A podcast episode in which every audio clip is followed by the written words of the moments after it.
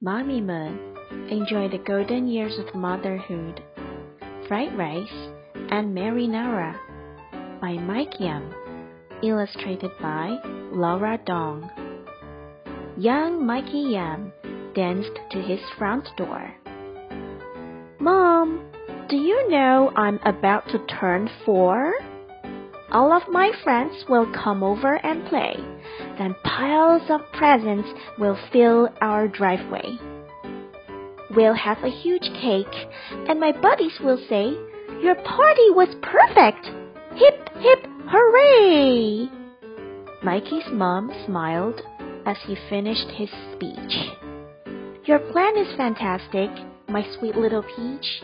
But no celebration is ever complete until you've decided what you want to eat. Her statement stopped him dead in his tracks. Food! Of course! Every party needs snacks.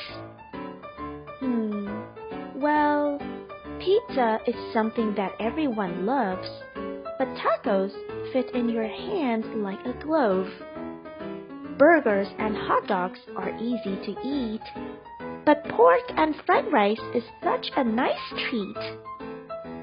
He needed a guru, a trusted grub guide. Maybe my grannies can help me decide. What food did you have for your birthday, Bahboo? In Hong Kong, Chinese food is all that we knew. Hmm, Nonna, do you know what food you would choose? My roots are Italian, so pasta can't lose.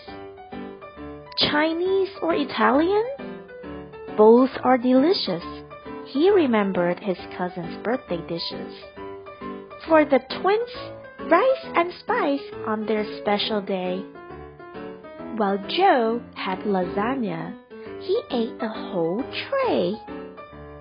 Mikey was stuck, not sure what to do. He couldn't decide between the two.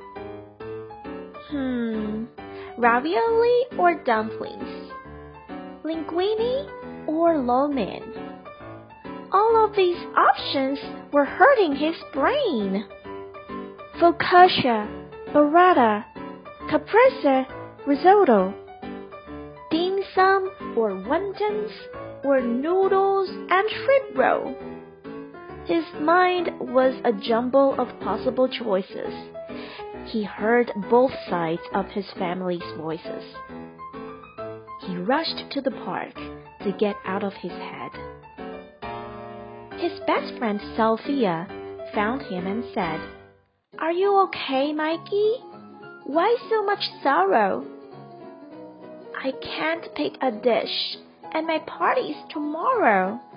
Hey, your mom is Italian, your dad is Chinese. You're free to choose food as unique as you please. Why not have both? Is that too outrageous? A Chinese Italian mash up for the ages.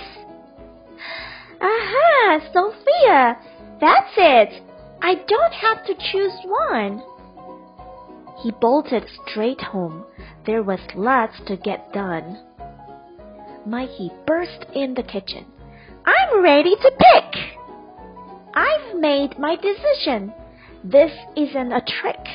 I want fried rice and marinara sauce. That'll be different, but hey, you're the boss. He awoke the next day in a jittery mood. Friends were arriving. Will they like the food? Mikey's mom fried up a wokful of rice and went the veggies, two eggs, and some spice. His friends helped give the tomatoes a squish. They drizzled the sauce to complete the new dish. Mikey tensed up as his friends took a taste, but the fusion of flavors lit up every face. Despite any doubts, the meal couldn't be beat. The fried rice was savory, the marinara sweet. It tasted more scrumptious than they thought it could. The whole party shouted out, Different is good! Boys and girls, do you celebrate your birthday? What food would you prepare on your birthday party?